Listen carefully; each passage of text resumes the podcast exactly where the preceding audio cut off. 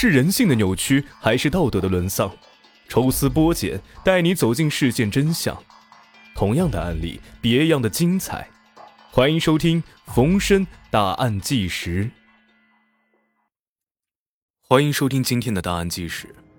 今天给大家带来一例惊魂夜未央。二零一一年十月七号，在山西省太原市的一个小区里，人们发现了一辆可疑的高档轿车。车的四个门都锁着，只有后备箱开了一个大约三厘米的缝。在这辆车的后备箱里，有一个破损的纸箱子，从破的地方能看见两只脚和腿。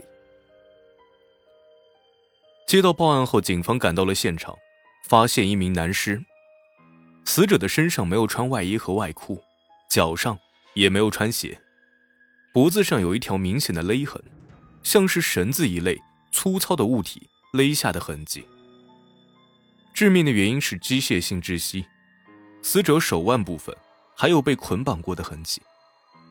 除此之外，尸体的其他部位再也没有发现其他疤痕。死者的背部有明显的尸斑，从尸体表征来看，应该是死亡了四十八小时左右。出事的这个小区。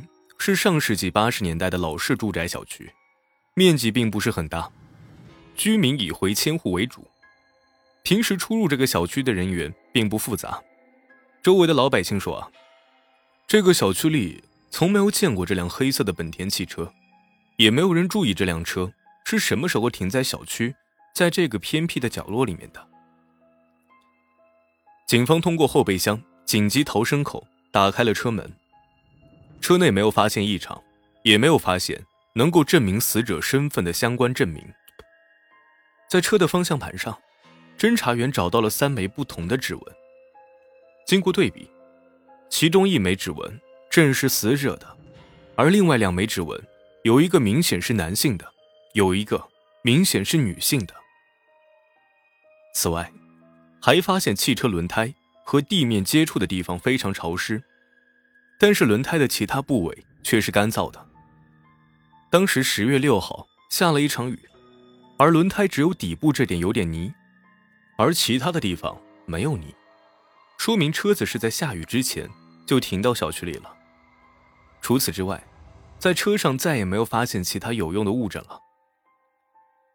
凶手为什么会选择把尸体抛在这个小区里呢？死者又是谁呢？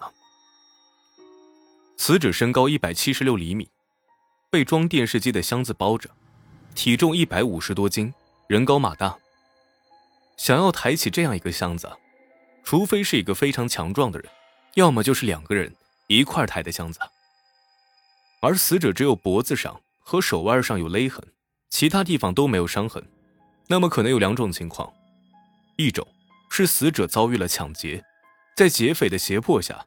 死者失去了人身自由。二是死者在毫无肢解的情况下遭遇了不测。此外，警方还发现了一个疑点，就是这辆车的车牌，晋 A GN 六六六。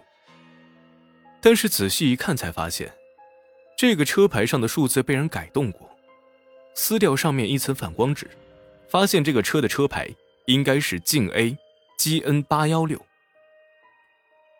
为什么要遮挡号牌呢？要隐藏什么东西呢？警方当务之急就是赶紧确定死者的身份。根据抛尸车牌所登记的信息，警方很快就确定了车的主人，三十八岁的冯梅，是当地一家小学的老师。据冯梅说，这辆车虽然在她的名下，但平时都是她的丈夫在使用。通过冯梅的辨认，车后备箱发现的死者。正是她的丈夫王庆华。通过对比，方向盘上的那枚女性指纹也是冯梅的。冯梅说，十月四号那一天的下午，是她开车和丈夫一起回家的。丈夫到家之后看了一下狗，给冯梅留了两万块钱就走了。而面对丈夫的死亡，妻子冯梅经过短暂的悲伤之后，就镇定了下来。冯梅说。丈夫离开家的时间是在十月四号下午三点多，说要去长治谈水闸的生意，然后就失踪了，一直到十月七号，王庆华的尸体被发现。同时，冯梅确定，王庆华离家时随身携带的一万元现金和脖子上戴的一条两百多克的金项链不见了。会是王庆华身上的这些财物，给他带来了杀身之祸吗？警方分析，死者只穿了一条秋裤，没有穿外衣，外裤是在箱子里放着的。如果凶手是为了财物，把王庆华控制起来并且杀害的话，那为什么不把价值更高的轿车一并抢走呢？而且，他又为什么要把王庆华的外衣都脱掉呢？死者会在什么情况下不穿外衣呢？肯定是和熟悉的人在一个很放松的环境里待着的时候。很快，初步的尸检结果出来了。死者死亡的时间是在十月四号晚上二十三点至十月五号凌晨一点之间，也就是在王庆华离家八小时之后。王庆华遇害的时候三十九岁，十几年前，他开过一家运输公司，专门承接运输煤炭和工地土方的业务，交际圈很广。而正是王庆华的这种职业，让他的社会关系非常的复杂，这也给警方的调查带来了很大的难度。生意越来越大，应酬越来越多，回家的次数越来越少，所以妻子冯梅。说王庆华接触什么人，她知道的很少，也不了解丈夫的社会关系。那么到哪里去寻找和王庆华关系比较密切的人呢？冯梅到营业厅去打印了一份丈夫出事那天的通话清单。王庆华手机的最后两个通话号码是一致的。是谁在受害人手机关机前给他打了两个电话呢？经过调查。警方了解到，这个号码是王庆华的生意合作伙伴王阳的。王阳是五年前加入到王庆华的运输公司的，两个土生土长的本地人合伙做起了运输土方的生意。从通话记录上来看，王阳这两个电话的通话时间分别是晚上二十点四十分和二十二点。这个时间和尸检推测的王庆华死亡时间已经非常接近了。王阳应该对王庆华出事那天晚上的情况了解一些，所以警方立即找到了王阳。面对警方的问话，王阳浑身发抖，回答都是在经过一番思考之后才说出来。配合公安机关调查案情是正常的事情，王阳为什么会显得如此的紧张谨慎呢？就在这个时候。另一路侦查员传来了消息。通过对十月四号那天晚上全市道路监控录像的调取，在一个卡口的高速探头中，发现了王庆华的踪迹。监控照片上显示的时间是十月四日当天晚上二十点五十三分，王庆华驾驶车辆向太原的南部驶去，车的副驾驶上还坐着一名男子。此时他的车牌被迷彩布包了起来。王庆华为什么要把车牌包起来呢？凶手抛尸的时候，又为什么要把那块迷彩布拿掉呢？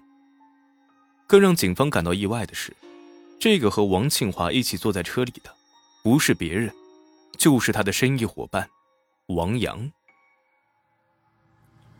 在接下来的监控中，警察发现，一个小时后，王庆华的这辆本田车又原路返回了，但这个时候车里却只剩下了一个人。